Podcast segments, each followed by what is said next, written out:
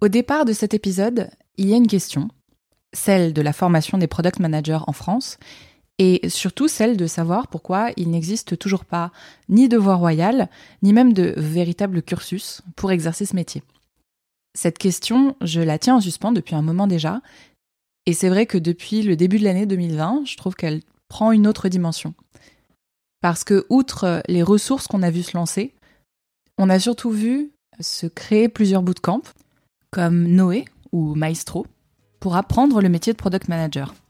C'est ce signal de marché que j'ai voulu interroger pour comprendre à la fois l'état actuel de la formation des product managers en France, ce que ces nouveaux acteurs proposent et ce qu'ils viennent combler. Je suis Estelle Auboin et vous écoutez le premier épisode de Deep Dive, une nouvelle série du podcast The Product Tape. Pour traiter ces questions, j'ai voulu commencer par le début, en revenant sur les premières années du product management en France et sur la diffusion de cette culture produit. Pour ça, je suis allée voir Fabrice Desmazeries. Il est aujourd'hui CPO Tiga, l'un des premiers cabinets de conseil en product management à être né sur ce marché de l'accompagnement et de la formation produit. Il est également le cofondateur de la Product Conf, la LPC, un meet-up organisé tous les ans autour du produit. J'ai demandé à Fabrice de me raconter l'arrivée du product management en France. Alors comment le produit est arrivé en France? Par la petite porte. Un peu bizarre de dire ça, mais euh, pour te donner un, petit historique, lorsque euh, moi je suis revenu de Londres fin 2013, le, produit existait clairement en Angleterre. En France, il n'y avait rien. Il n'y avait pas d'offre de product manager. Il n'y avait, avait rien. Il n'y avait pas de meet-up. Euh, il n'y avait strictement aucun podcast, évidemment, aucun, aucune conférence en France sur le product management. C'était, c'était un désert total.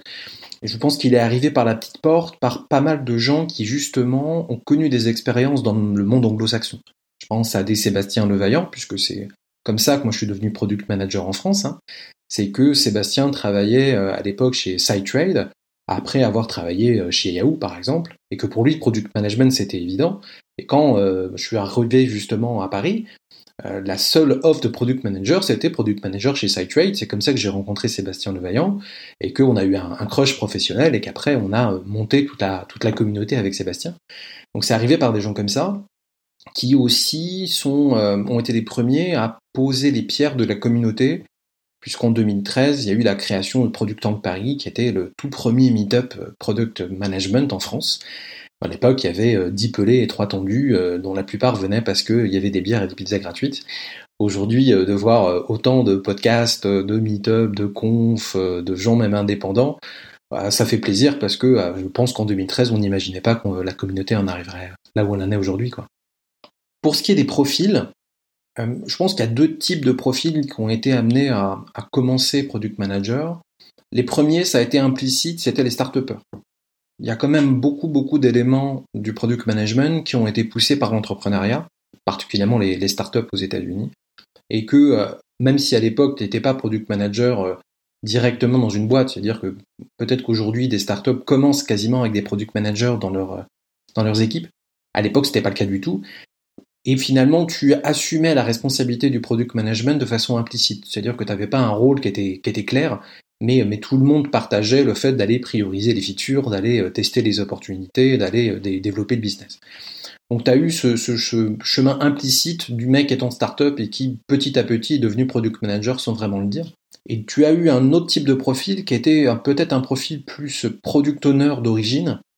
Euh, on a une particularité en France hein, qui est ce côté product owner poussé par notre le fait qu'on est les champions du monde de la SS2I devenue ESN, et que tu avais beaucoup de gens du côté technique qui étaient frustrés par n'être cantonnés qu'à du delivery, qui voyaient l'opportunité lorsque des bouquins comme Lean Startup sont sortis d'aller plus loin que de simplement d'aller euh, livrer de la feature sans forcément remettre en, compte ce que le métier euh, allait leur dire de faire.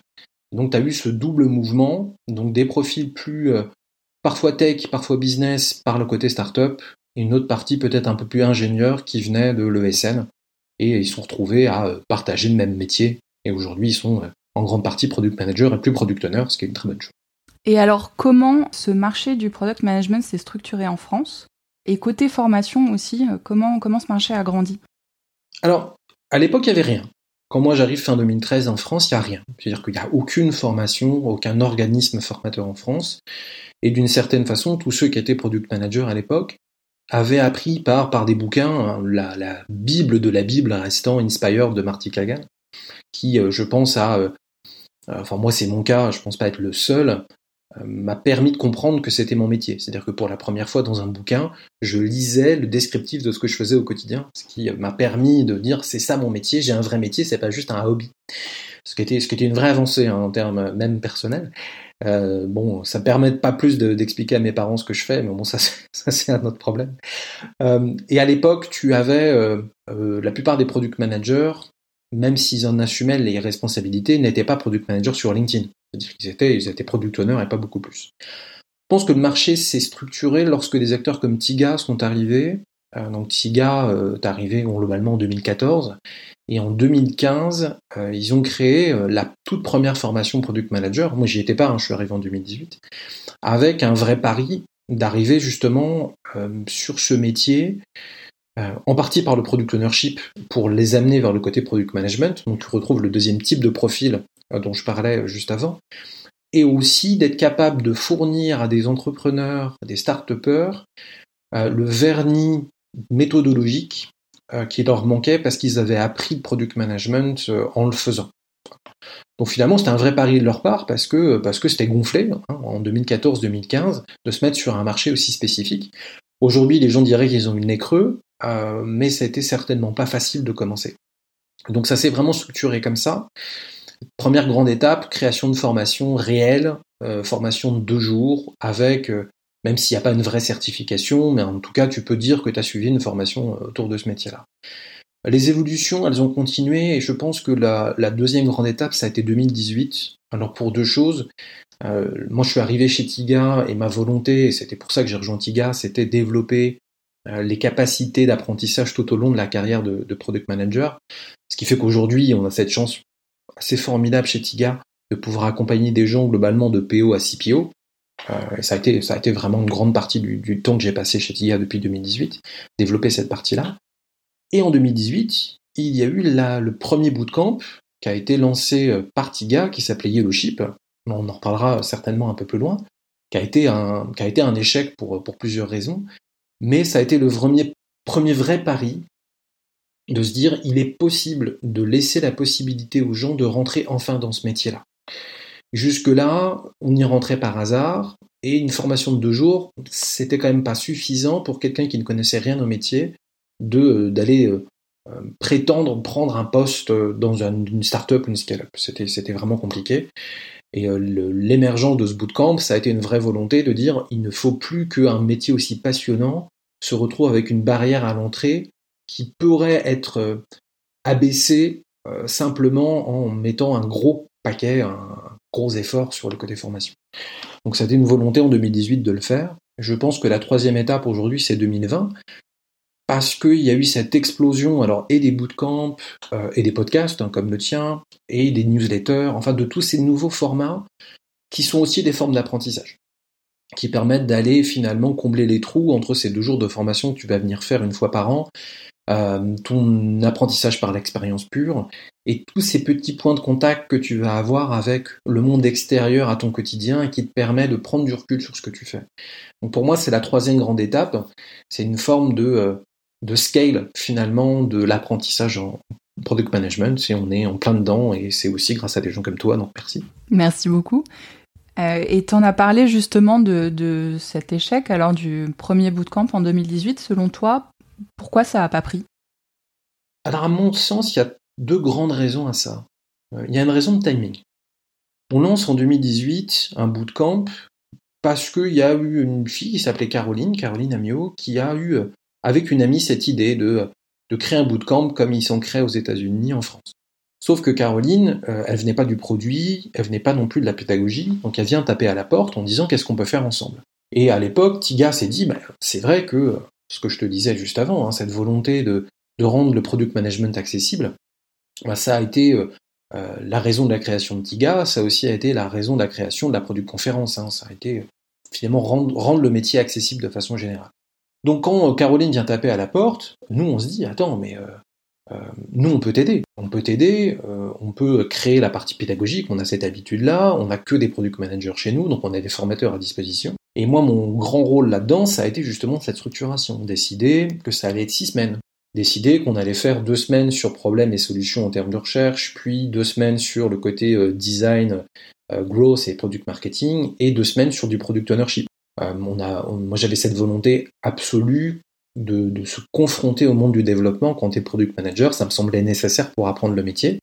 j'avais fait venir Simplon, qui est une, une école de code gratuite, pour aussi amener plus de diversité dans le programme. C'est peut-être quelque chose dont on manque encore en, product management, la diversité. Euh, et c'était compliqué d'avoir des devs pendant deux semaines euh, qui fassent que ça. Et je pense que la volonté d'un Noé ou d'un Maestro, c'est de, se retirer cette contrainte potentielle pour rendre les choses justement peut-être plus, plus faciles à développer et à scaler. Sauf que, bah en fait, à cette époque-là, on est en 2018, combien de personnes sont prêtes à dépenser quelques milliers d'euros pour rentrer dans un métier qui, même s'il est connu, n'est pas aussi trendy que ce qu'il est aujourd'hui. Donc ça, je pense que cette notion de timing, on a peut-être été là un peu trop tôt euh, par rapport à la maturité du marché. Le deuxième, c'est la question du focus. Quand tu t'appelles Tiga, tu as 10% de ton chiffre d'affaires que tu fais sur la formation. Ce qui est, déjà un bon chiffre d'affaires, hein, puisque globalement, c'est euh, approches le million d'euros. Sur ces 10%, il n'y aura qu'une toute petite part qui va passer sur le bootcamp, parce que c'est des petits montants par rapport à une formation que tu factures entre 1500 et 3000 euros selon le type de formation sur deux jours. Là, c'est globalement 3 ou 4000 euros sur six semaines. Ça demande d'avoir des gens qui sont là tout le temps. Ça demande d'avoir des locaux pour pouvoir effectivement accueillir les gens. Et euh, quand tu as, ça représente un tout petit pourcent de ton chiffre d'affaires, ben, il y a une notion d'investissement qui est, qui est, énorme, en fait, avec une rentabilité qui est loin d'être garantie. Et on n'a pas forcément euh, fait, je me rends compte que c'était pas forcément nous qui étions les mieux placés en termes de focus pour pouvoir faire un bootcamp en plus de tout ce qu'on faisait à côté. Donc c'est vraiment une question de timing et de focus. Aujourd'hui, quand tu vois Maestro, quand tu vois Noé, le fait de d'investir une équipe entière uniquement là-dessus, avec toutes les parties de, développement commercial et de développement marketing que tu crées parce que tu ne fais que ça, euh, avec le recul, je pense que c'est une condition nécessaire pour qu'un bootcamp fonctionne. Et ça, clairement, en 2018, ben, on l'avait pas. Alors, tu en as parlé, euh, tu as parlé de 2020 comme euh, l'année du scale en product management en France. Comment est-ce que tu expliques que ça intervient maintenant? Alors, c'est une question, là aussi, de timing. Quand tu reprends l'historique, donc 2013, euh, le Product de Paris se crée avec des gens comme donc, Sébastien Leveillant, Jean-Yves Simon, qui est aujourd'hui VP d'Abetesti, ou David Ahayon, qui est aujourd'hui au BCG. Euh, avec la volonté de faire déjà parler du métier, faire connaître le métier. Euh, la volonté n'était pas euh, comment on va pouvoir développer les gens qui sont product managers, même si évidemment on avait envie de parler de ces sujets-là. Mais je pense que le premier défi, c'était de montrer que ça existait et qu'on pouvait faire grandir finalement ce métier-là. Donc on génère la communauté finalement. En 2016, on crée la Product Conf, donc la première édition à Paris, euh, on pensait avoir 150 personnes. On finit à 225 et puis bah, ça grossit petit à petit jusqu'à être effectivement 800, euh, 820 en 2019, en 2020 année blanche. Mais je dirais, on aurait pu, euh, je pense, faire une, une conf à 1000 ou 1200 personnes sans aucun problème, sans avoir de problème de vente de tickets mais en montrant, oui, on a une communauté, elle se retrouve tous les ans, c'est un point de contact, ça montre l'importance finalement que ça a pris, euh, tu passes de 200 à 400 à 800, donc tu as euh, une exponentielle quasiment. Il y a, quelque chose qui se crée, tu sens un mouvement. Et finalement, t'es plus entre 2016 et 2020, t'es plus tellement dans le côté pionnier. Le pionnier, il est arrivé entre 2013 et 2016. En 2016 jusqu'à 2020, tu euh, finalement tu crées les fondations pour que aujourd'hui tu puisses avoir des gens qui apprennent. C'est-à-dire que la plupart des gens qui viennent aujourd'hui en LPCX par exemple sont des gens qui sont déjà product managers. Donc c'est que de l'apprentissage. C'est pas découvrir le métier, c'est approfondir le métier. En 2020, je pense que la communauté est devenue suffisamment grande avec plusieurs dizaines de milliers de product managers pour que il y a eu l'opportunité de créer euh, des podcasts comme Product Tape euh, ou de faire le ticket qui, fait sa troisième édition. Jusque-là, ça n'existait pas. Expedition, c'est la même chose. Finalement, c'est de dire on a un effet de masse qui permet à des gens comme toi de te dire que tu vas avoir un auditoire assez large, suffisamment d'opportunités de faire parler des gens sur des, finalement des sujets suffisamment spécifiques pour que ça puisse intéresser des gens et suffisamment de gens pour que ça donne envie de continuer. Donc c'est vraiment une notion de plateformisation d'une certaine façon du product management. C'est vraiment une notion de masse. Euh, il y a d'autres facteurs évidemment. Tu prends le, facteur du remote qui permet effectivement aujourd'hui d'avoir beaucoup plus de webinars et beaucoup plus de, podcasts. Le fait que le podcast a s'est développé et pour moi il travaillait chez Deezer en 2017, on n'imaginait pas que le podcast prendrait cette, cette part-là. Le fait qu'il y ait des Gabriel Santo qui ait créé la French Touch aussi, qui a été le, premier à se lancer euh, dans cet exercice, un petit peu pavé le chemin. Donc finalement, c'est une suite assez logique euh, de multiplication d'opportunités dans un monde qui a suffisamment grossi pour que ça soit rentable, peut-être pas économiquement, parce que je sais que tu fais pas d'argent avec le product mais, euh, mais en termes de, de, plaisir et en termes de variété pour les gens qui vont les animer. Donc on a, euh, ouais, c'est un effet de masse. Et puis, euh, puis d'avoir suffisamment de gens expérimentés aussi comme toi, qui, euh, ont du recul sur le métier, là où il y a quelques années, on n'était que quelques-uns, peut-être, à pouvoir avoir cette notion de recul, ouais, cette notion de qu'est-ce qui est intéressant à creuser dans le métier, comment prioriser les choses, d'avoir aussi le réseau qui te permettait d'avoir des gens intéressants à faire venir parler. Nous, à l'époque, c'était plus en conférence et en meet-up, mais j'imagine que cette notion de casting est tout aussi difficile pour un podcast, si ce n'est plus. Donc c'est une question de masse, clairement. Et quel regard alors vous portez euh, chez Tiga sur ces nouveaux entrants, notamment euh, tous ces bootcamps? Moi, je trouve que c'est une bonne chose. Enfin, euh, je pense que Tiga et la Conf, parce que moi j'ai les deux casquettes, il y a toujours eu cette volonté d'arriver à une situation où on allait euh, voir émerger toute cette communauté-là. Quand tu crées, quand tu es pionnier, le vrai plaisir que tu as, c'est ensuite d'avoir initié un monde. Je ne dis pas qu'on l'a créé parce que ça serait un manque d'humilité profond, mais d'avoir contribué à paver le chemin pour que ça grandisse. Et moi, j'ai plaisir tous les jours à voir ces, nouvelles initiatives parce que, à mon époque, finalement, j'aurais rêvé à avoir tous ces bouquins, tous ces podcasts, toutes ces communautés euh, pour pouvoir me développer professionnellement. Donc, moi, je vois ça comme une, une opportunité d'apprentissage. Euh, Aujourd'hui, ces bootcamps, particulièrement, ils permettent justement de lever la barrière à l'accessibilité à notre métier et euh, qui reste qui reste encore problématique. Hein. Je me souviens de discussions avec euh, Sharif, qui est euh, product manager chez 360 Learning, qui à l'époque venait à tous les meet-up LPCX à Paris pour, pour faire créer du réseau, si tu veux, et avoir cette opportunité de bosser chez 360 Learning. Et c'est finalement via les meet-up qu'il a réussi justement à rencontrer les gens qui l'ont engagé. Aujourd'hui, il est, il s'éclate toujours chez 360 Learning. Mais il était venu me voir en disant comment je fais pour rentrer, et j'étais incapable de lui dire finalement, euh, bah, c'est simple, tu fais ça, ça, ça, et tu vas avoir un poste en product management.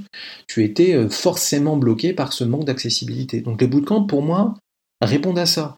Aujourd'hui, je pense que chez Tiga, parce qu'on est finalement euh, plus différenciant sur le fait de proposer à des gens de les accompagner tout au long de leur carrière, on est plus dans un mouvement de s'associer avec un Noé pour pouvoir aller mettre en avant ces offres-là, pour pouvoir même peut-être un jour former des, juniors qui rentreraient chez Tiga en disant on te laisse pendant quatre semaines chez Noé euh, et comme ça tu t'éclates et après euh, tu seras encore plus performant chez nous que de chercher à s'opposer à Noé ou de, chercher à créer un Yellow bis puisqu'on a vu que, que c'était pas notre vocation. Donc moi je trouve ça d'un côté très positif le fait d'avoir aussi d'autres euh, d'autres formations, même si aujourd'hui on est sur des formations essentiellement fondamentaux du PM, bah, ça permet aussi, mine de rien, parce que c'est de la concurrence, de te positionner.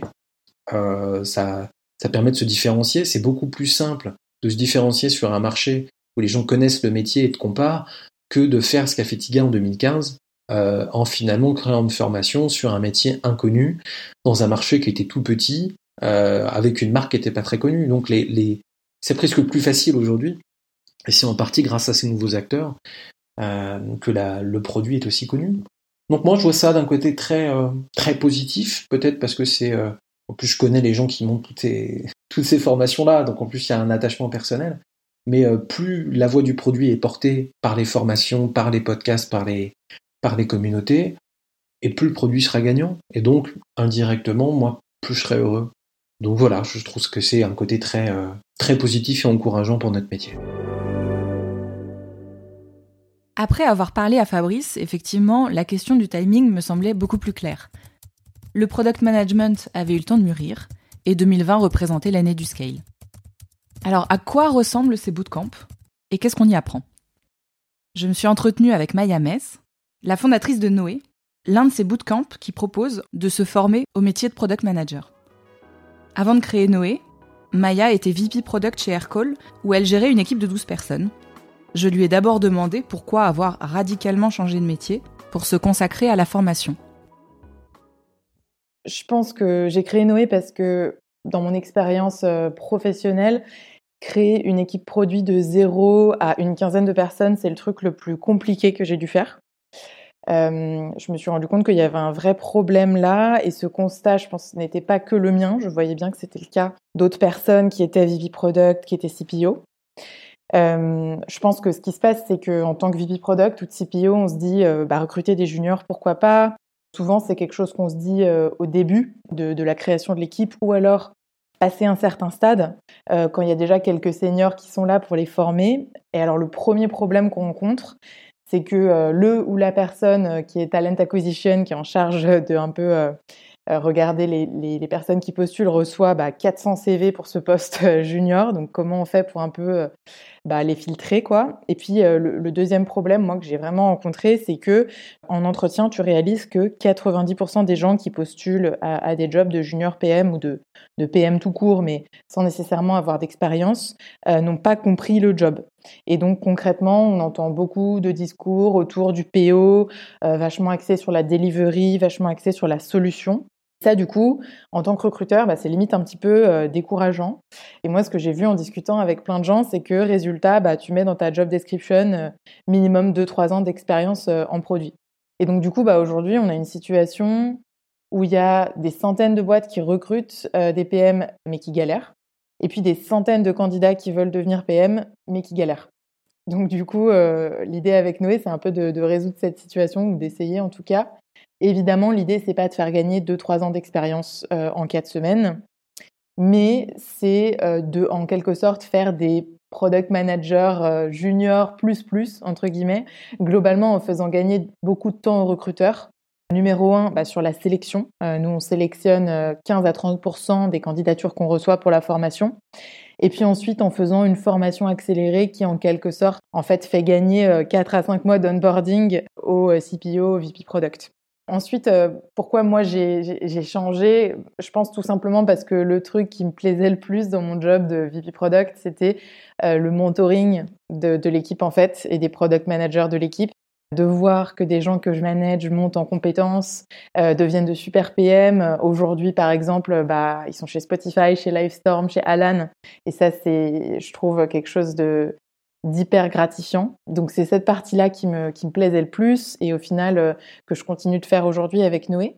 Par rapport à ta question, euh, ce changement radical, comme tu dis, moi je le vois pas si radical que ça. Enfin, je le ressens pas si radical que ça. Quand j'étais VP Product, je passais euh, un tiers de mon temps sur bah voilà du mentoring, du management et au final aujourd'hui un mois sur trois c'est ce que je fais. du coup les sessions de Noé. Et puis, euh, quand j'étais VP Product, je passais aussi une grosse partie de mon temps sur des sujets stratégiques, bah, ce que je fais toujours aujourd'hui en fait comment on croit, c'est quoi la prochaine étape pour nous, comment on maintient un bon NPS et une bonne satisfaction, comment on se positionne sur le marché? Et donc euh, bah, là-dessus, il y a encore pas mal de, similarités avec ce que je faisais avant. Euh, et puis bien sûr, bah, je baigne toujours dans, l'écosystème product euh, avec bah, voilà, plein de gens qui bossent là-dedans, qui, sont, qui sont très bons. Donc ça, c'est hyper agréable. Donc oui, c'est sûr, c'est un changement, mais au final, pas si radical que ça. En tout cas, je le vis pas comme ça. quoi. Pourquoi, pourquoi tu as choisi le format bootcamp en 4 semaines? Mon objectif avec Noé, c'était vraiment de répliquer au maximum le quotidien d'un product manager ou d'une product manager, bien sûr. Et ça, ça passe forcément par un format full-time. Si on veut vivre toutes les étapes du cycle euh, produit telles qu'elles le sont dans la vraie vie, il faut que ce soit quelque chose qui soit en fil rouge euh, sur X semaines euh, tous les jours. Donc là, l'idée, c'est que les participants à Noé, ils bossent sur un problème qui est un vrai problème, qui vient de la roadmap de nos, de nos sponsors, Doctolib, Alan, Getaround, Stuart et Malte. Donc concrètement, chacun bosse sur un problème en fil rouge pendant les quatre semaines. du coup, pourquoi quatre semaines? Alors écoute, c'est vrai qu'on aurait pu faire plus, mais au final, on a décidé de faire quatre semaines qui soient très intenses. C'est un des gros feedbacks qu'on a de tous les gens qui ont fait Noé, c'est waouh, je m'attendais pas à ce que ce soit aussi intense, mais ça nous permet quand même de couvrir tous les sujets qu'on voulait couvrir et en l'occurrence, voilà, quatre semaines, quatre grands thèmes. Numéro un, stratégie. Donc là, on a pas mal de problématiques, euh, notamment de roadmap, de vision, euh, de positionnement, de go-to-market. Numéro 2, problème, comment on creuse pour comprendre un problème, ce qui est pour moi la partie la plus importante du job, notamment avec la data, la user research, la priorisation. Numéro 3, comment on réfléchit à une solution et comment on la design et on la teste et on itère dessus. Et puis numéro 4, impact. Comment on a de l'impact en tant que product manager dans une boîte. C'est aussi euh, là qu'on va bosser euh, sur la préparation aux entretiens. Donc, du coup, c'est quatre semaines qui sont très intenses, mais qui s'arrêtent pas là parce qu'on fait aussi du suivi après Noé, où moi je continue d'avoir euh, des appels de coaching avec les alumni qui sont devenus senior product manager, product manager ou même head of product et là-dessus, du coup, il y a des problématiques euh, qui sont à chaque fois euh, évidemment euh, individuelles, hein. Mais je vois quand même qu'il y a des patterns. c'est intéressant d'ailleurs de, de, le voir, notamment bah, par exemple autour de la relation avec l'équipe tech, avec le lead dev, autour de comment avoir de l'impact auprès du, du C-level et en C-level meeting. Et donc ça, je pense que c'est aussi un vrai point différenciant pour euh, les personnes qui recrutent euh, des alumni de Noé, c'est d'avoir ce suivi ensuite, une fois que la personne elle a été recrutée. Ok, donc tu as un peu répondu, euh, mais pour toi, c'est quoi le socle minimal de connaissances pour être opérationnel en product management? Écoute, je pense que pour moi, les deux trucs les plus importants, c'est plus un état d'esprit qu'un socle minimal de connaissances, entre guillemets. Et en l'occurrence, pour moi, cet état d'esprit, c'est, donc je te disais deux choses. Euh, le premier, c'est d'avoir euh, un côté un peu sniper, entre guillemets. Moi, je leur dis souvent que, le, PM, c'est un sniper parce qu'il doit toujours aller chercher le bon problème. Et donc, euh, voilà, moi, pendant les quatre semaines de Noé, je passe vraiment beaucoup de temps à toujours recontextualiser pourquoi on fait ça, c'est quoi le problème qu'on veut résoudre, est-ce qu'on est sûr qu'on est vraiment sur le bon problème. Donc voilà, cet état d'esprit-là, un peu de sniper. Et la deuxième chose pour moi qui est hyper importante pour devenir PM, c'est de réussir à faire cette gymnastique d'aller-retour constant en fait entre le détail et la stratégie, entre euh, le micro choix dans tes specs et euh, revenir à pourquoi on fait ça, c'est quoi la grande métrique qu'on va impacter. Et ça, je trouve que c'est euh, déjà c'est hyper euh, challengeant intellectuellement et hyper cool, mais vraiment euh, bah, assez difficile à faire et central dans le rôle. C'est pour ça que pendant Noé, on fait travailler sur un même sujet en fait en fil rouge pendant quatre semaines, parce que moi je pense que c'est uniquement comme ça que tu peux développer cet état d'esprit. Donc un, l'état d'esprit un peu sniper, et deux, le côté aller-retour constant entre le détail et la stratégie. Bon, et donc tu l'auras compris, évidemment, euh, je le mentionne, mais très rapidement, mais c'est évidemment d'être toujours focus sur le problème avant euh, de penser à la solution, quoi.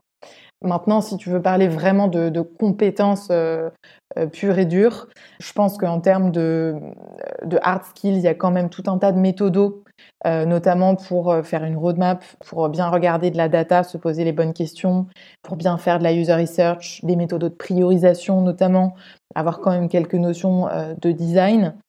Et puis pour la partie un peu plus soft skills, euh, bah, il y a toute la partie évidemment de gestion des différents stakeholders qui, qui est cruciale. Quoi.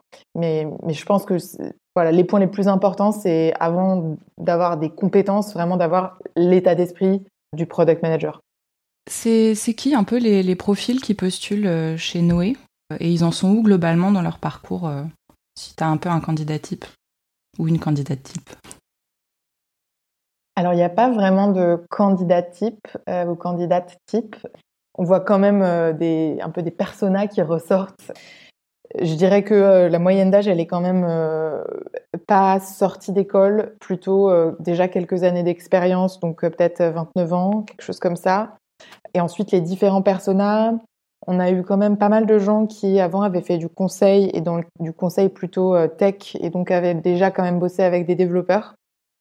Deuxième persona, pas mal d'ex-entrepreneurs qui avaient lancé leur boîte avant, lancé un produit tech du coup, et du coup voulaient se reconvertir vers du PM. Troisièmement, des gens qui viennent de l'environnement startup, qui ont déjà bossé avec des product managers, typiquement designers, développeurs. Et quatrièmement, des personnes qui viennent d'environnements peut-être un peu moins startup, euh, avec des rôles plus autour de chef de projet digital. Donc pareil, déjà travailler avec des développeurs, déjà conçu des offres euh, produits, mais sans avoir vraiment la bonne méthode ou quoi. Mais voilà, ceci étant dit, c'est vraiment important pour nous de pas avoir euh, des clones euh, et des gens qui ont tous le même parcours, euh, qui sont tous sortis d'HEC et de Centrale. On a aussi plein de, de profils euh, qui, qui, sont moins, qui ont moins de rapport, on va dire, avec le product de base. Par exemple, on a eu une ancienne photographe, quelqu'un qui est organisateur de festival. Alors c'est plus rare, je te le cache pas, mais il y en a quand même. Et là-dessus, du coup, bah nous, on, on va aller sélectionner des gens qui, euh, qui sont smart, qui sont structurés et surtout qui ont euh, le bon mindset et la motivation pour devenir PM. J'ai une question un peu tarte à la crème, euh, mais est-ce qu'il faut savoir coder pour être un bon PM alors, la réponse est non. Euh, vraiment, euh, ça c'est quelque chose, euh, je, trouve, qui est très clair. Le PM ou la PM ne doit pas savoir coder. je pense que c'est quelque chose qui est assez partagé, en tout cas de ce que j'ai pu voir en discutant avec d'autres VP, Product, CPO.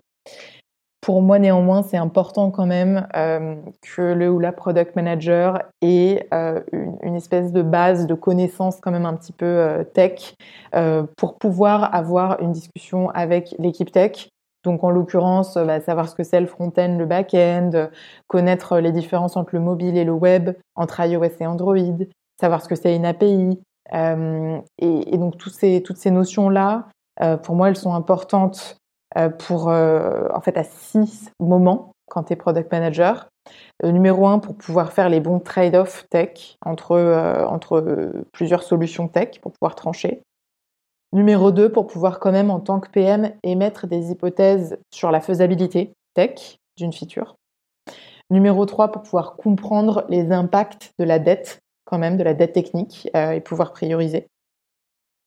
Numéro 4, pour le debugging, c'est quand même important de pouvoir comprendre un peu comment ton produit euh, est conçu techniquement pour avoir un peu des, pistes euh, concernant les bugs, même si c'est pas ton taf de les régler, bien sûr.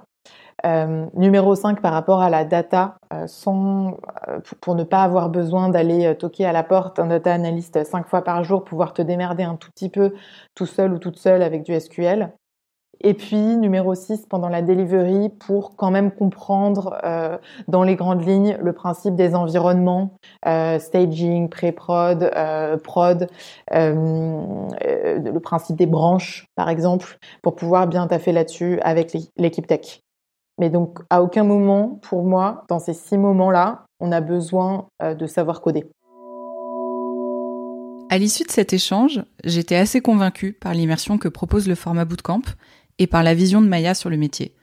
Mais restait toujours cette question du cursus et du fait que la formation au product management ne soit pas plus portée par des grandes écoles, que ce soit de commerce ou d'ingénieur. C'est un sujet que j'ai soumis à la fois à Maya et Fabrice, et tous deux ont apporté des réponses que je n'avais jamais vraiment entendues jusqu'à présent. Euh, difficile de dire, mais si je devais faire une hypothèse sur cette question, je dirais que peut-être qu'il manque des personnes pour porter ces sujets en fait. Euh, moi, j'ai commencé à intervenir euh, notamment à HEC, à Polytechnique, à Sciences Po, et j'ai clairement réalisé hyper vite que c'était difficile pour eux de trouver des personnes pour faire ces cours, notamment dans le cadre des majeurs entrepreneurs et majeurs digital. Je pense que déjà, il n'y a pas 1000 personnes euh, qui font du produit en France qui ont envie de, le partager. Deuxièmement, c'est quand même un gros commitment. Moi, je voyais que pour une heure de cours, j'avais vraiment 3-4 heures de préparation avant ça. Et puis, euh, le troisième point, c'est quand même que quand tu bosses, c'est compliqué à gérer opérationnellement, surtout quand c'est euh, à Jouy-en-Josas ou à Palaiso, par exemple. Donc euh, voilà, pour moi, c'était vraiment quelque chose que j'aimais faire et donc j'avais envie de le faire. Mais je comprends que si c'est pas particulièrement ton truc, ce soit pas forcément facile d'y consacrer le temps. Je dirais que c'est peut-être pour ça, parce que c'est difficile pour les écoles de trouver les bonnes personnes. Mais moi, ce que je vois, c'est qu'elles commencent vraiment à se poser la question et à se dire waouh, on a un manque ici. Voilà, par exemple, HEC, euh, euh, là, les, sujets de product management que moi j'ai avec eux, c'est surtout dans les majeurs, mais je vois qu'il commence à y avoir des discussions euh, autour de comment on fait pour ajouter du product management dès la première année, un peu en fil rouge sur les quatre années du cursus. Alors, c'est un point qui m'a toujours étonné, parce que ça me semblait naturel que ce genre de métier, finalement, soit embrassé par les écoles. Alors j'ai des suppositions, je pourrais pas dire que c'est la, vérité, c'est que des, suppositions. Je suppose qu'il y, a quand même deux contraintes qui sont importantes dans une école. La première, c'est les notions de publication. Et jusque-là, je connais personne qui est PhD en product management. Donc d'écrire pour pouvoir se valoriser, valoriser l'école en termes de classement internationaux, en product management, t'amènes pas grand-chose. Or, tu as besoin de professeurs référents à l'école pour les programmes.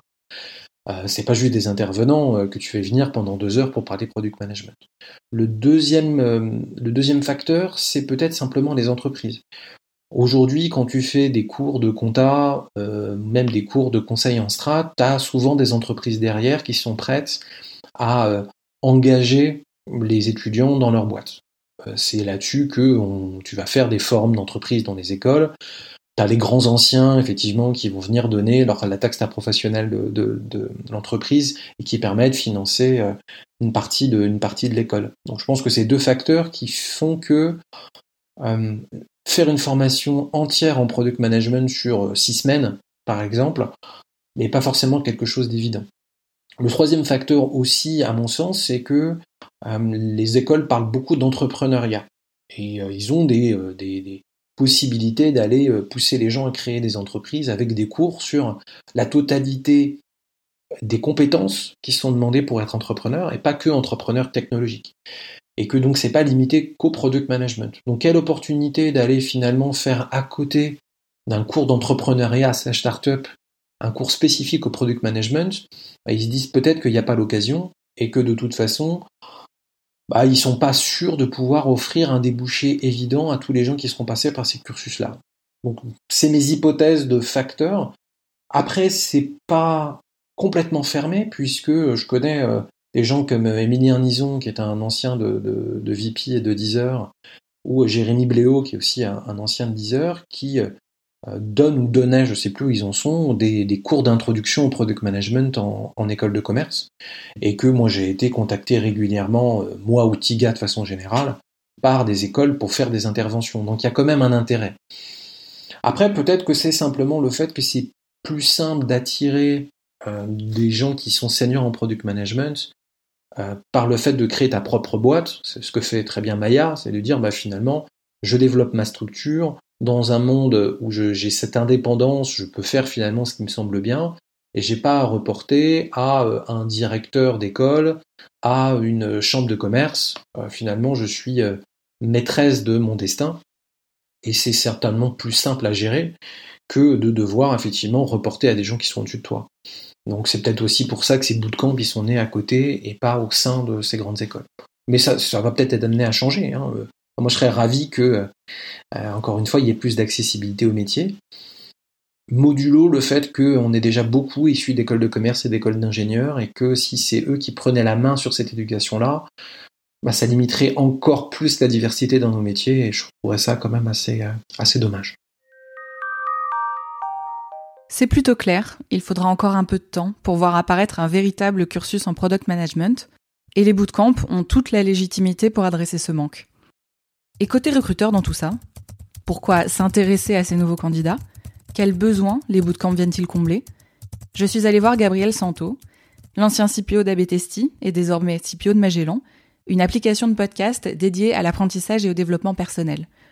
Je lui ai demandé de me parler de ses besoins et ses difficultés en termes de recrutement. Quels sont mes besoins aujourd'hui? Alors Magellan, on est une petite structure. On est en fait une plateforme de contenu euh, audio avec une orientation qui est autour du développement personnel, l'épanouissement personnel. C'est une start-up, on est une vingtaine de personnes, et moi dans l'équipe produit, c'est une petite équipe, on est trois personnes. Donc euh, moi, plus euh, Lucas, qui est notre product manager, et Tom, qui est product designer. Donc en termes de, pour revenir à ta question, en termes de besoins, sur le court terme, moi j'ai surtout besoin d'un product designer complémentaire, mais potentiellement en fait en CDD sur six mois. Je suis très précautionneux sur mes besoins en, recrutement. D'une part parce que, bah, comme dit, on est encore en mode startup, euh, donc euh, je j'essaie d'anticiper au maximum quels peuvent être les besoins et de de, de pas être trop dans la folie des recrutements. Et deuxièmement aussi parce que ça, ça correspond un peu à ma philosophie d'équipe ou de constitution d'équipe. Je préfère avoir moins de monde et les gens plus responsables, plus autonomes. Et euh, autant par le passé, euh, quand j'étais chez Betesti, euh, j'avais des voilà, c'était une scale-up, fort besoin de recrutement, une grosse spécialisation des profils où je cherchais des PM, je cherchais des UX designers spécifiquement, des visual designers, QA, etc. Autant là, je suis plus en recherche de personnes qui peuvent couvrir un scope assez large et donc les, les besoins que j'ai sont plus full stack, on va dire, produits. Donc des gens qui sont à la fois côté euh, product management, mais qui ont une appétence euh, recherche utilisateur, qui ont un œil aussi pour le design. Euh, et, par rapport à ta question de est-ce que c'est simple ou pas pour moi de recruter, alors je pense que j'ai la chance d'être assez bien intégré dans la, communauté produit française. Et, j'en parle parce que je me rends compte, en, en, ayant fait un peu de travail, c'est que préparatoire, beaucoup des, des, des, recrutements que j'ai faits sont passés en fait par euh, du bouche à oreille ou des recommandations. Concrètement, que ce soit, c'est facile de poster une offre via Welcome to the Jungle, LinkedIn, des sites spécialisés. Les outils à disposition d'un point de vue purement recruteur existent. Après, c'est vrai que donc c'est facile. Pour moi, aujourd'hui, il y a beaucoup de profils euh, disponibles en recherche. Après, je vais avoir tendance, euh, moi, à me, à me concentrer sur mon, mon cercle proche donc mon cercle proche, c'est à la fois des gens que je connais, d'autres CPO de la place. On fait partie d'une communauté qui s'appelle French CPO. Il y a aussi euh, d'autres communautés Slack. Et il y a évidemment, et c'est je pense que là qui t'intéresse, typiquement Maya de chez Noé, que je connaissais euh, via euh, via la French Touch et via la co-organisation de la Product Conf. Donc pas, mal d'outils et de personnes et de réseaux à disposition pour faciliter la recherche de profils. Et alors avec tous ces outils à ta disposition, quelle est la différence que tu as vue chez les candidats de bootcamp en termes de processus de recrutement, en termes de compétences, peut-être même en termes de mindset par rapport à tes autres expériences? Effectivement, euh, j'ai pas j'ai pas de mal à trouver des candidats, mais trouver les bons candidats, c'est ce qui, d'un point de vue recruteur, est le plus chronophage en fait. Par le passé, je me suis trompé dans des profils. Et euh, donc c'est un coût pour les candidats, c'est un coût pour l'entreprise, pour moi en termes de temps, d'énergie, de frustration, etc. Et donc je voulais minimiser au maximum. Donc l'accès aux candidats était facile, la sélection des profils est plus compliquée, et le fait d'être passé par Maya effectivement a permis de faciliter la présélection. Du coup, ça c'était une espèce de case cochée. Après, en termes de, je suis pas tellement sur des compétences. Enfin, le fait de savoir que c'était des candidats qui étaient en reconversion, j'avais la l'assurance pour avoir déjà eu accès en fait au profil via LinkedIn de ces personnes-là. J'ai vu que c'était des gens qui étaient passés toutes, enfin toutes les personnes euh, avaient déjà un profil de euh, X années, soit en marketing, soit en chef de projet digital, soit directement en entrepreneuriat. Donc en termes de compétences, je me disais ok bon il y a des choses qu'il va falloir certainement apprendre, mais moi ce qui m'intéressait le plus c'était vraiment la partie soft skills ou la partie savoir-être. C'est vraiment là-dessus, de toute façon, que je mise le plus, parce que les compétences, euh, fondamentalement, ça s'acquiert avec le temps. Par contre, euh, on change pas les gens tels qu'ils sont. Et, euh, donc ça, c'était vraiment la, clé pour moi. Et dans les choses que moi je recherche fondamentalement, il y a six trucs qui sont vraiment clés pour moi, six choses en particulier. La première, c'est la, la, communication, la capacité à communiquer, à être, à synthétiser et être concis. La première chose que je vais, que je vais demander, ou la question que je vais poser, c'est est-ce que tu peux te présenter rapidement? Ça paraît anecdotique, mais euh, au bout de deux minutes, je sais exactement si euh, j'ai envie de continuer ou pas avec le ou la candidate. Parce que euh, c'est un point qui est clé, donc la capacité à communiquer, à s'exprimer clairement, la capacité à synthétiser des éléments qui, en tant que postulant, postulante, doivent être intéressants pour, pour moi en tant que recruteur. Donc, est-ce que la personne fait preuve de suffisamment d'empathie? Est-ce qu'elle a suffisamment bossé son sujet, en amont pour se dire, OK, est-ce que j'en parle en 5 minutes? Est-ce que j'en parle en 20 minutes? Quels sont les éléments saillants de mon parcours? Et là, ce que je vais mesurer à travers ça, c'est euh, déjà, est-ce que la personne prend suffisamment de recul par rapport à son parcours? Que ce soit une personne qui ait euh, deux ans ou cinq ans ou dix ans d'expérience, c'est important de voir un peu quels sont les milestones clés de voilà. Quels sont les drivers de cette personne? Est-ce que c'est des valeurs qui sont hyper fortes? Et du coup euh, finalement l'entreprise euh, elle passe après les valeurs de la personne ou est-ce que c'est des missions qui sont clés? Est-ce que c'est euh, des secteurs d'activité qui vont l'intéresser? Est-ce que c'est une personne qui est un peu touche à tout ou quoi? Bref, dans ces deux à cinq minutes de présentation, j'aurais pu savoir si la personne s'exprime bien, est-ce qu'elle est concise, est-ce qu'elle a fait son taf en amont, est-ce qu'elle est portée par quelque chose, est-ce qu'elle l'exprime suffisamment clairement pour que j'ai envie de continuer l'entretien avec elle ou pas. Donc cette première question, elle est vraiment euh, quasi discriminante et elle me permet déjà de voir un peu tout ça. donc ça c'est Premier point. Le deuxième qui est euh, qui, est aussi important pour moi, c'est la c'est évidemment la passion pour le produit. Je le mesure en fait de deux façons. Alors basiquement, ça va être euh, est-ce que tu peux me parler des produits qui t'intéressent? Moi, là, une question que j'aime beaucoup, c'est au contraire, est-ce qu'il y a un produit que tu utilises au quotidien mais que tu n'aimes pas? Et si oui, pourquoi? Et qu'est-ce que tu améliorerais Et donc d'aller vraiment creuser un peu euh, à nouveau. Ça permet de balayer des, candidatures où les gens restent sur un niveau assez euh, enfin, superficiel, j'aime Apple, j'aime ci, mais là.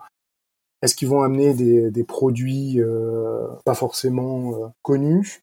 Pourquoi ils les aiment? Qu'est-ce qu'ils vont creuser? Est-ce qu'ils ont aussi, pour répondre à ta question tout à l'heure de la compétence, c'est est-ce qu'ils sont allés vraiment creuser d'un point de vue technique? Qu'est-ce qui peut potentiellement faire le challenge de ce produit-là? Est-ce que dans la façon dont ils vont me le décrire, ils vont euh, être davantage sur l'axe euh, expérience utilisateur, sur le pendant design, sur le pendant problématique, problématique marché ou même euh, stratégie produit ou stratégie business? Tout ça donne un peu des colorations sur la personne que j'ai en face de moi et ça m'aide à mieux comprendre aussi. Est-ce qu'elle est passionnée évidemment par le produit, mais du coup, dans l'ensemble des champs possibles du produit, quelles, sont les teintes ou quelles sont ses dominantes fortes? À nouveau, ça, il n'y a pas besoin d'avoir 10 ans d'expérience pour le sentir chez quelqu'un. Un point clé, c'est euh, ce que j'appelle la gestion de la complexité et de la résilience. Alors, gestion de la complexité, pour moi, c'est tout simplement poser la question, par exemple, de euh, c'est quoi le projet le plus complexe sur lequel tu es travaillé? Pourquoi il était complexe? La complexité était liée à quoi? Est-ce que c'était le nombre de, personnes euh, impliquées? Est-ce que c'est une complexité technique, une complexité organisationnelle? Et, ce qui m'intéresse, donc, c'est euh, la capacité à élaborer, évidemment, sur, euh, sur la problématique. je reviens à mon point qui était est-ce que la personne a fait son taf en amont de bien réfléchir à tous ces sujets-là? Mais aussi, c'est de, de mesurer un peu la, la maturité, l'humilité, le recul de la personne. Et ça, je le mesure comment? Par, bah, oui, euh, si la personne me dit, oui, euh, tel projet était hyper complexe, euh, mais on s'en est super bien sorti, c'était génial. Ok, ça se passe jamais comme ça. Est-ce qu'on peut rentrer un peu plus dans le détail? Est-ce que tu as déjà eu des échecs professionnels? Est-ce que tu peux me les décrire?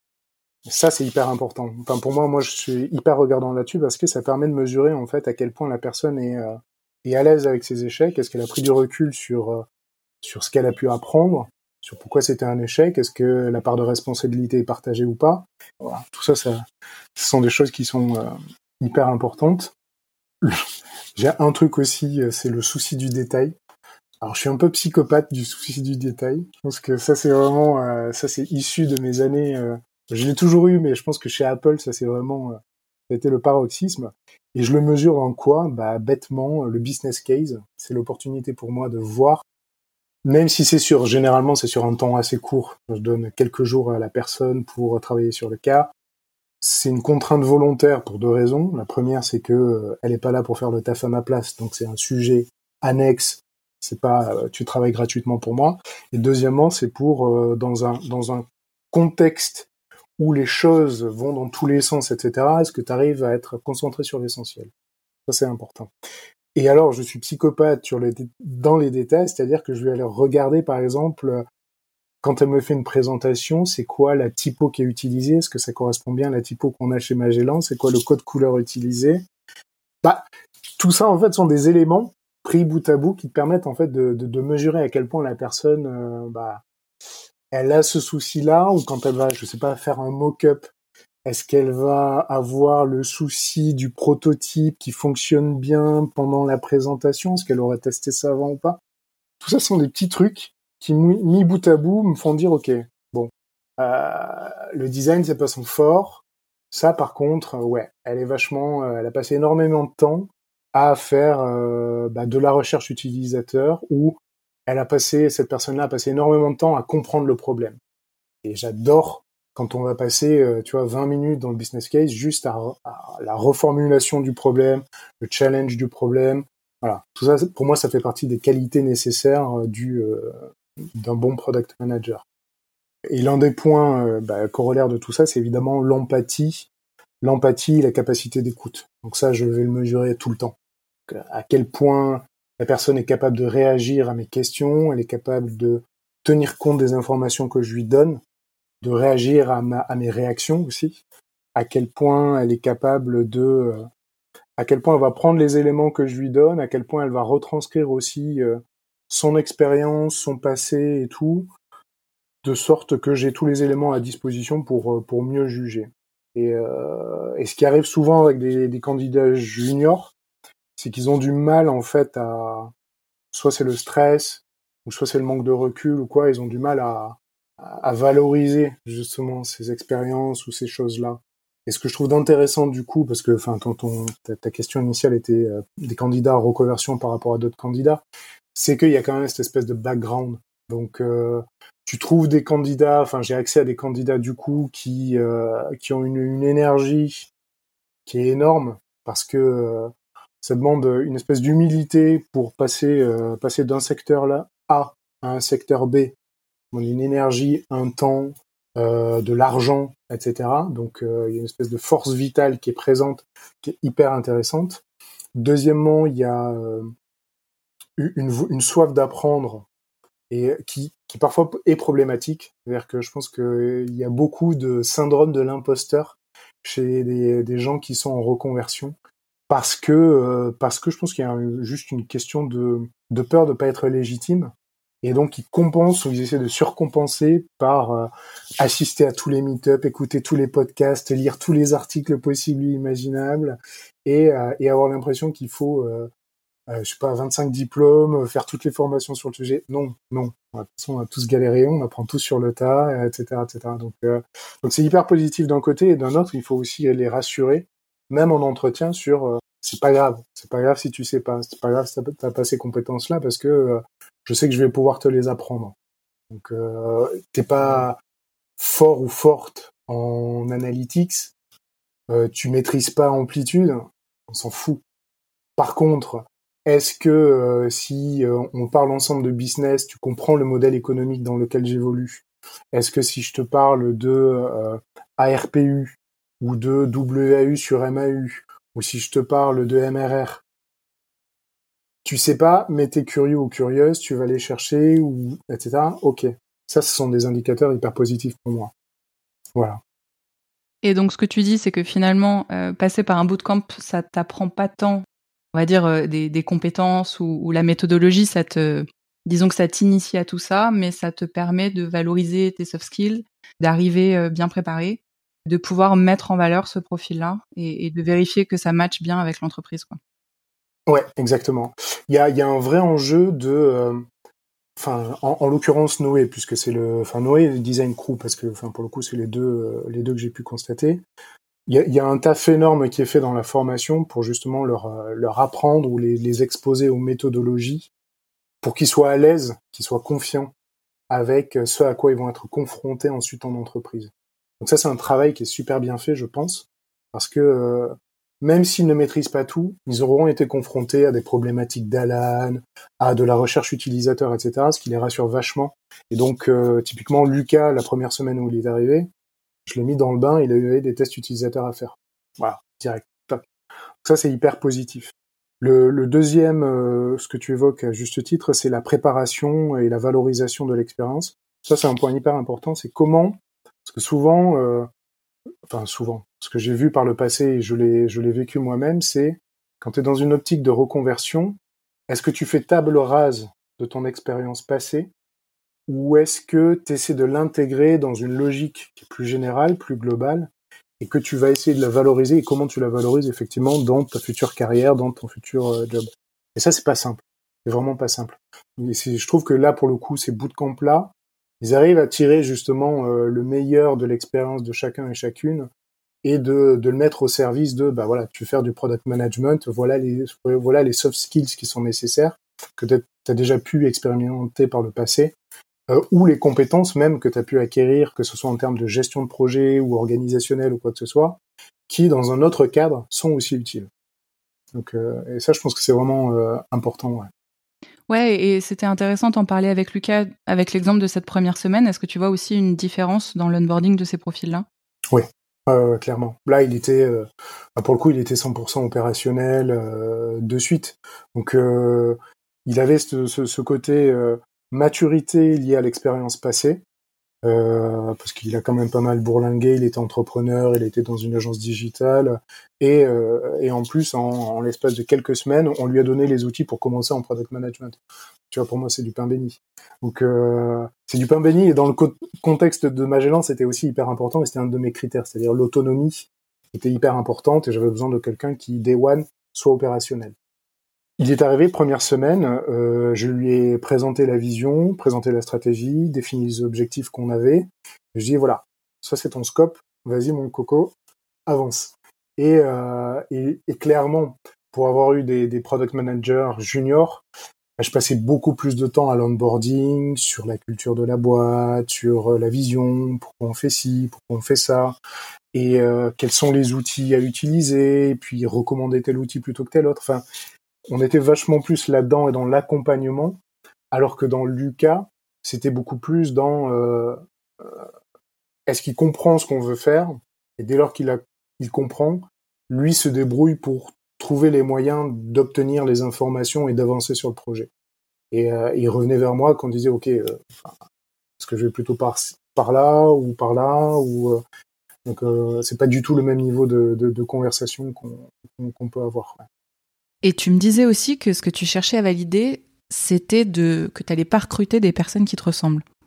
Ouais, exactement. C'est-à-dire que autant je peux être euh, psycho sur le souci du détail et euh, effectivement parce que c'est un trait de caractère que moi j'ai et je vais avoir une tendance naturelle et un biais naturel à aller chercher qui sont des gens qui sont comme moi de ce point de vue-là.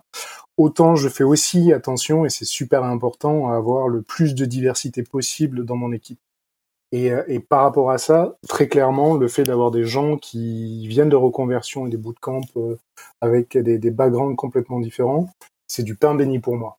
C'est-à-dire que je suis pas avec des gens qui sont nécessairement avec un profil euh, école de commerce ou école d'ingé. Alors euh, ça tombe mal avec Lucas puisqu'il a fait une école d'ingé, mais euh, mais typiquement dans l'équipe tech, on a un ancien photographe, pompier, on a enfin je je je je, je veux pas dire ce qu'ils ont fait, mais euh, je valorise énormément et je pense que c'est hyper important de d'avoir cette diversité là parce que c'est une confrontation des points de vue qui est juste hyper enrichissante.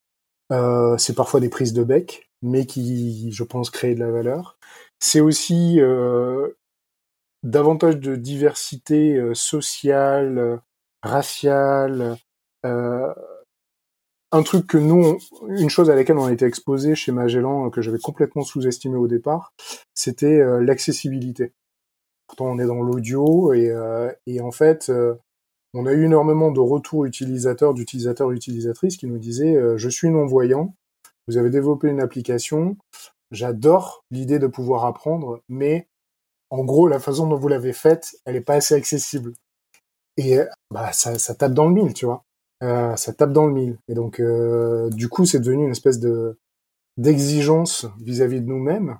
Et, euh, si on avait eu davantage de, de profils avec de gens, je sais qu'on avait notre notre ancien CTO qui, dans son entourage, avait des personnes malvoyantes ou avec des handicaps, qui du coup étaient vachement sensibles à ça.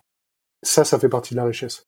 Et donc, euh, donc typiquement dans le recrutement, je peux avoir une inclinaison naturelle vers des gens qui ont tendance à être comme moi, mais je vais aller chercher celui ou celle qui, euh, au contraire, va, être à l'opposé potentiellement, quitte à ce que ce soit des, des, des emmerdes pour moi après. mais bon, ça fait partie des challenges euh, que tu as en tant que manager qui sont des bons, des bons, des bons challenges. J'ai énormément apprécié ce retour parce qu'il met en avant la nécessaire diversité des profils en produits. Et aussi parce qu'il souligne à quel point ce métier n'est pas tant une affaire de compétences pratiques que de qualité et d'état d'esprit. Ce dernier point fait émerger une question. Tout le monde peut-il devenir product manager? Je laisse Maya y répondre. Ce sera la conclusion de cet épisode. Bonne question. Franchement, c'est difficile de donner une réponse euh, noire ou blanche euh, sur euh, est-ce que tout le monde peut devenir PM. évidemment, je pense que c'est pas une question d'études, de background ou d'expérience passée. mais bah, je me répète, hein, mais encore une fois, une question d'état d'esprit. Moi, je dirais qu'il y, a, trois choses. La première chose, c'est un truc que j'appelle engineering mindset. Alors du coup, ça ne veut pas dire avoir fait des études d'ingénieur, euh, ça ne veut pas dire avoir un background euh, ingénieur, euh, mais ça veut dire en fait avoir une certaine structure, être capable d'absorber tout un tas d'inputs qui viennent de sources différentes. Donc en l'occurrence, les utilisateurs, les sales, le customer success, la concurrence. Donc voilà, récupérer tous ces inputs-là, les catégoriser, les prioriser ça, ça demande d'avoir quand même un état d'esprit assez structuré et logique. Euh, donc ça, je dirais que c'est la première chose. La deuxième chose, c'est, je pense, dans la, manière de communiquer, euh, d'être en fait clair et concis, euh, c'est-à-dire être capable d'expliquer de manière claire des choses compliquées. Parce que ça, c'est juste le quotidien du product manager. Expliquer de manière claire des choses compliquées à des gens qui ne connaissent pas ces choses-là. Et puis la troisième chose, euh, on m'a dit ça récemment et j'ai trouvé ça hyper juste, c'est encore une question euh, de communication et d'attitude, c'est trouver le bon équilibre entre, entre, entre l'humilité et l'assertivité en fait. C'est-à-dire d'être capable de se remettre en question, bien sûr, et en même temps euh, d'avoir quand même un certain leadership auprès des différentes personnes avec qui on travaille en tant que PM. Puis si je devais ajouter quand même une quatrième chose, euh, c'est quand même une motivation parce que franchement c'est un job euh, qui est exigeant où on en prend souvent plein la tronche, donc euh, faut vraiment avoir envie de le faire quoi. Si vous avez écouté jusqu'ici, c'est probablement que cet épisode vous a plu. Si c'est le cas, je vous invite vraiment à vous abonner pour ne rien rater des prochaines sorties. Et si vous voulez m'aider à faire connaître le podcast, vous pouvez lui laisser 5 étoiles et en parler autour de vous. À très vite!